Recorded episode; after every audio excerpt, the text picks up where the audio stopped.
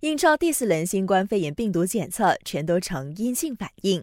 英超官方指出，这次共有一千一百三十名球员和工作人员参与病毒检测，结果显示没有人确诊新冠肺炎。这意味着英超联赛可以如愿在六月十七号重启。已经复赛一段时间的德甲来到第二十九轮。拜仁慕尼黑凭借莱万多夫斯基梅开二度，五比零大胜杜塞尔多夫，暂时以十分领跑积分榜。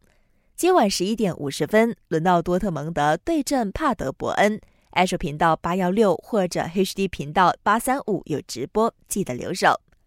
据说 NBA 昨天召开了董事会，并暂时敲定了七月三十一号为复赛目标的日期。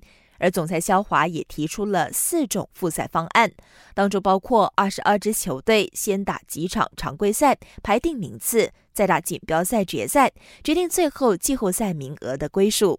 消息透露，这个复赛方案的呼声最高，有望在下个星期四的董事会上获得通过。